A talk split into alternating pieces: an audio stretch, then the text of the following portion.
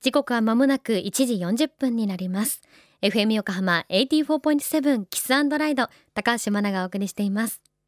この時間は守ろう私たちの綺麗な海。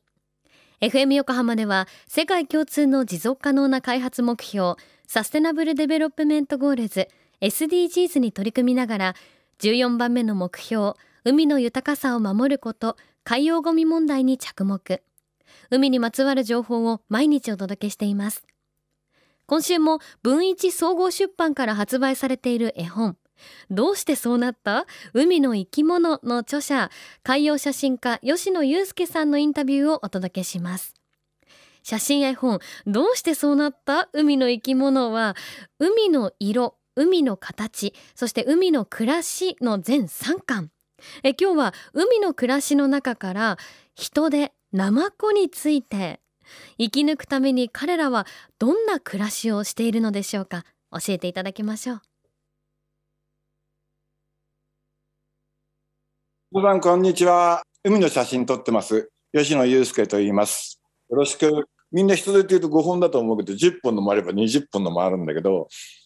人手ってあの構造的になんか聞くとなんか腕一個一個にこういろんな大事な器官があるそうなんですよ。だから腕ポコッ取れちゃうと全種じゃないけどある種ではそこから全部他を再生できるっていうすごいやつで極地動物っていう仲間なんだけどナマコが出てますね。ナマコ人でウニがなんか一つの同じ大きな意味で言えば同じグループなんだけどこのナマコも究極の省エネ生物ってね書いてあるんだけどとってもすごい生き方をしてるわけですよね。なんせ、ナマコって大体砂の上に住んでたりするのね。砂を食って、砂の表面についてる栄養を取って生きてんだけど、ものすごく要するに栄養素が少ないから、誰も他の生き物は食わないわけですよ。だからどんどんどんどんそのエネルギーを使わない方に進化したから、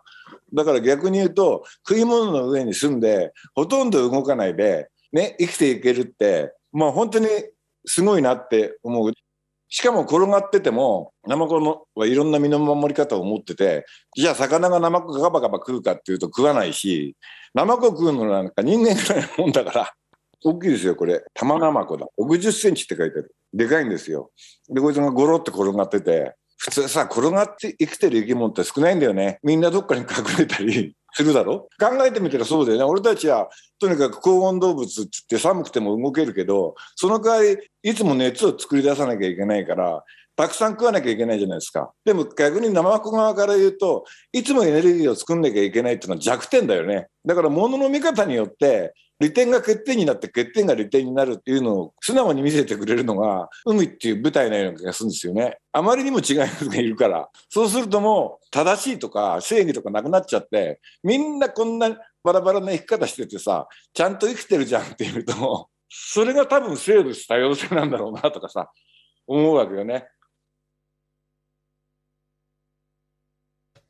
海洋写真家吉野祐介さんありがとうございました。生物それぞれがいろんな生き方していますね。えちなみに本の中ではえ7センチのルソンヒトデの様子写真で写されているんですがえ切り離した1本の腕から5本の腕が再生して新しい個体を作るっていう無性生殖をしている生き物ということで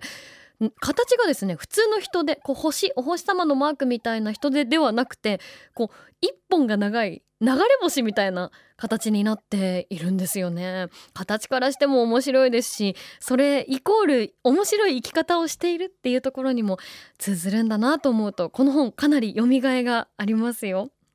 さあ海に暮らす生き物たちの多様性。ぜひ吉野さんの写真絵本どうしてそうなった？海の生き物海の暮らしを手に取ってみてください。さあということで今週は吉野さんからプレゼントをいただきました。文一総合出版から発売されている写真絵本。どうしてそうなった？海の生き物の中から海の暮らしを1名様にプレゼントいたします。ご希望の方はメールでエントリーしてください。いつものメールアドレス。Kr アットマーク fm 横浜 .jp kr アットマーク fm 横浜 .jp タイトルに海の暮らしと分かりやすく書いてください。あなたのお名前ご住所連絡先も忘れずに書いてくださいね。当選者の発表は発送をもって返させていただきます。FM 横浜では海岸に流れ着いたゴミなどを回収し海をきれいにしていくために神奈川守ろう。私たちのきれいな海実行委員会として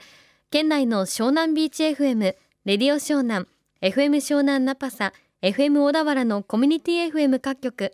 その他県内のさまざまなメディア団体のご協力を得ながら活動しています。